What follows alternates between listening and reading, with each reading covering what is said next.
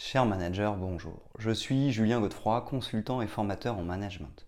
Pour progresser facilement dans votre management, je vous invite tout de suite à télécharger gratuitement mon e-book de plus de 40 conseils pour engager vos équipes. Vous trouverez le lien dans la description. Pensez aussi à vous abonner à ma chaîne YouTube pour consulter mes dernières vidéos.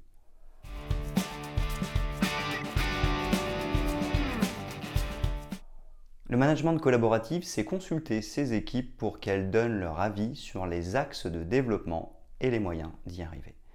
Le management participatif, les entreprises libérées, l'entreprise opale ou encore le management agile permettent de mieux engager les équipes.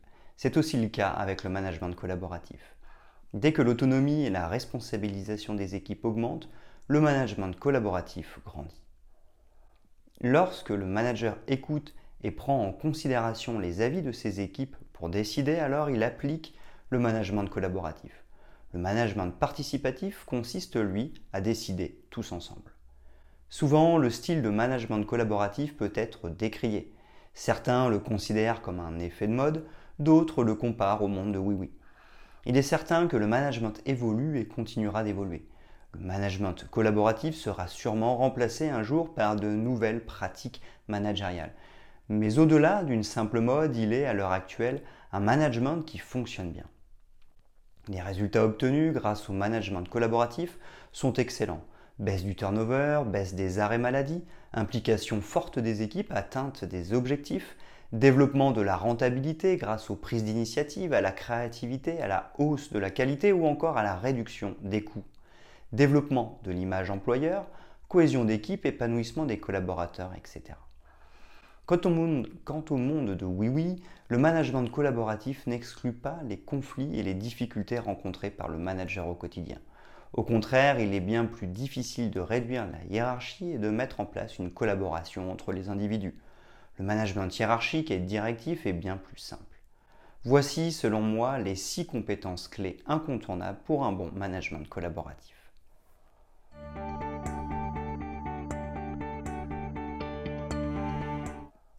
Premièrement, la bienveillance. C'est le premier aspect essentiel d'un bon management collaboratif. Le Larousse en ligne définit la bienveillance par une disposition d'esprit inclinant à la compréhension, à l'indulgence envers autrui. Être bienveillant, à savoir comprendre et être indulgent envers l'autre, n'est pas simple du tout. Comme tout le monde, nous avons nos humeurs. La bienveillance doit être mise en œuvre pour manager une équipe au quotidien, sous peine de tout détruire par un excès d'humeur. De plus, être bienveillant, c'est aussi avoir un état d'esprit positif, savoir donner de la reconnaissance, être courtois, ne pas mettre de pression, bien communiquer, développer la cohésion d'équipe, être disponible. En d'autres termes, être bienveillant, c'est savoir travailler sur ses croyances limitantes pour les transformer en croyances positives. C'est savoir gérer les conflits, connaître les outils de la communication comme la CNV, maîtriser l'écoute active et être convaincu que l'autre fait de son mieux avec ce qu'il a. Pourtant, développer sa capacité de bienveillance aura des impacts forts. Les équipes auront plus de confiance et elles prendront des initiatives car elles n'auront plus peur. Le cadre de travail sera convivial et la cohésion d'équipe sera bien meilleure avec ces nouvelles pratiques de management. L'intelligence collective fonctionnera donc parfaitement grâce à ce mode de management.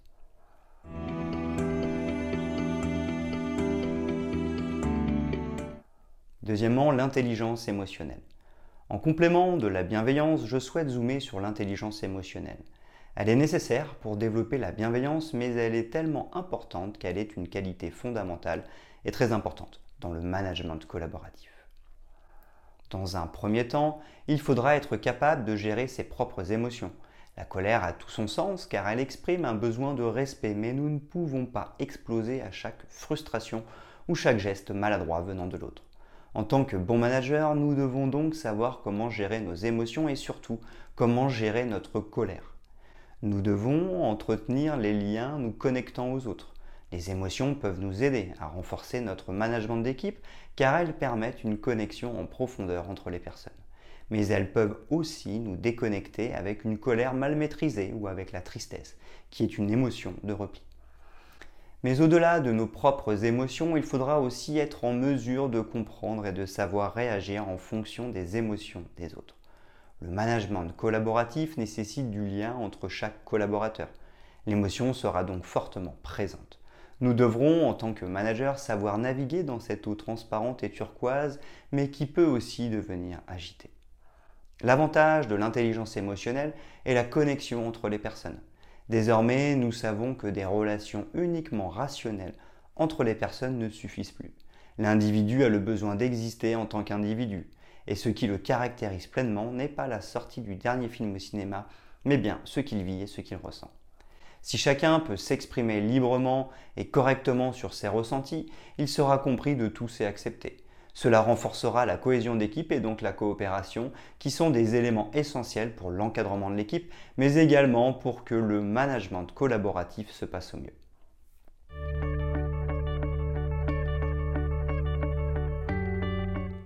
Troisièmement, savoir animer.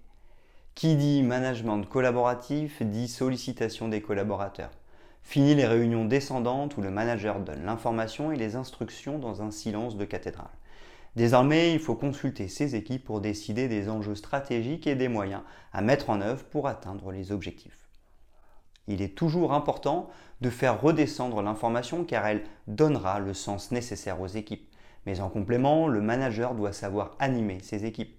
Les réunions se compliquent donc. Le rôle du manager ne se résume plus à savoir prendre la parole en public, mais aussi à être capable d'animer et de motiver ce public pour que les équipes réfléchissent et proposent des réponses. Laisser la parole à chacun sera un impératif pour pratiquer un management collaboratif. Il faudra donc développer des capacités de prise de parole en public, mais aussi d'écoute envers chaque membre de son équipe pour manager efficacement. Savoir accompagner ses équipes sur leur communication sera donc un atout essentiel du manager. Il faudra savoir constituer des groupes d'échange où chaque membre aura sa place et pourra apporter quelque chose au groupe. Connaître parfaitement les moindres forces de ses équipes sera essentiel. Mais il faudra aussi être capable de s'assurer que les équipes discutent ensemble. Chacun aura son point de vue et voudra le défendre. Il faudra donc savoir accompagner ses collaborateurs pour qu'ils déterminent des règles de prise de décision et s'y tiennent.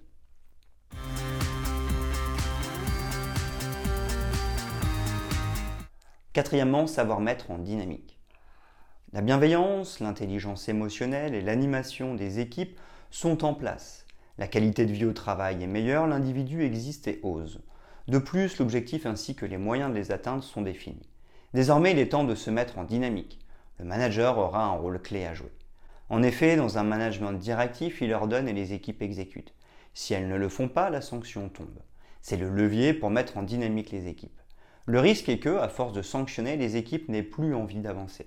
Finalement, si les équipes n'exécutent pas, c'est que le problème vient d'ailleurs et qu'il faut adopter un management adapté. Les équipes n'étant pas impliquées dans les projets et manquant de reconnaissance et d'accompagnement, la motivation n'est pas là.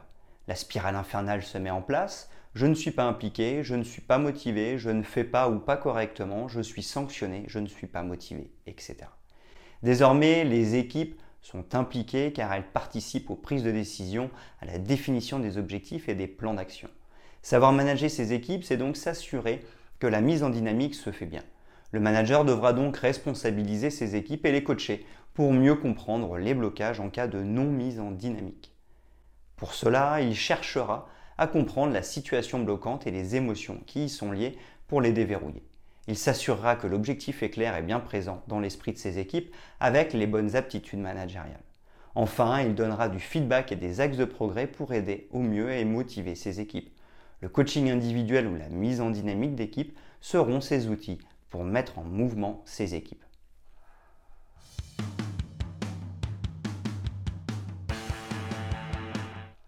Cinquièmement, savoir anticiper. Ensuite, il faudra savoir anticiper. Tout va toujours très vite et il est toujours difficile de prendre du recul et de lever la tête. Pourtant, nous devons bien avoir conscience que mettre en place un management collaboratif prend du temps et de l'énergie, au moins au début. Il faudra donc s'organiser au mieux pour se libérer du temps. Nous pourrons le réinvestir dans le management collaboratif de nos équipes. Mais il faudra aussi savoir s'y prendre à l'avance, surtout lorsque certaines problématiques semblent surgir. Car au début, les équipes n'auront pas tous les réflexes et il nous faudra passer plus de temps à les accompagner. Elles auront aussi besoin de temps pour apprendre à s'organiser entre elles. Enfin, réfléchir et proposer de manière collégiale au début prendra plus de temps. Avec le temps, les équipes seront pleinement impliquées, responsabilisées et informées. Elles pourront anticiper sans que nous ayons besoin d'intervenir. La spirale suivante se mettra en place. Plus j'anticipe, plus j'ai de temps pour anticiper.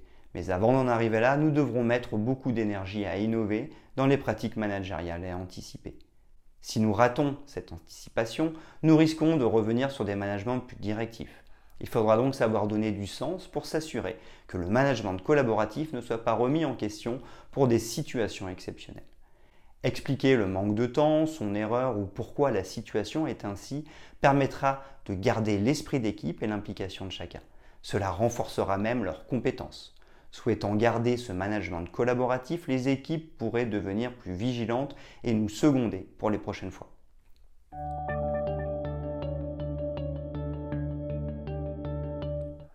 Sixièmement, maîtriser son ego.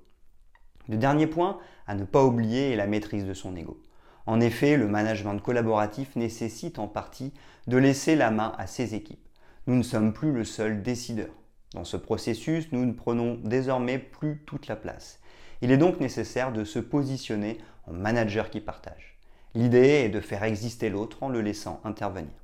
Travailler sur soi pour ne plus prendre toute la place sera une compétence supplémentaire, mais pour autant ne sous-estimons pas notre importance. Nous devons désormais savoir accompagner pleinement nos équipes dans le développement de leur savoir-faire et de leur savoir-être. La tâche est ardue, mais tellement passionnante.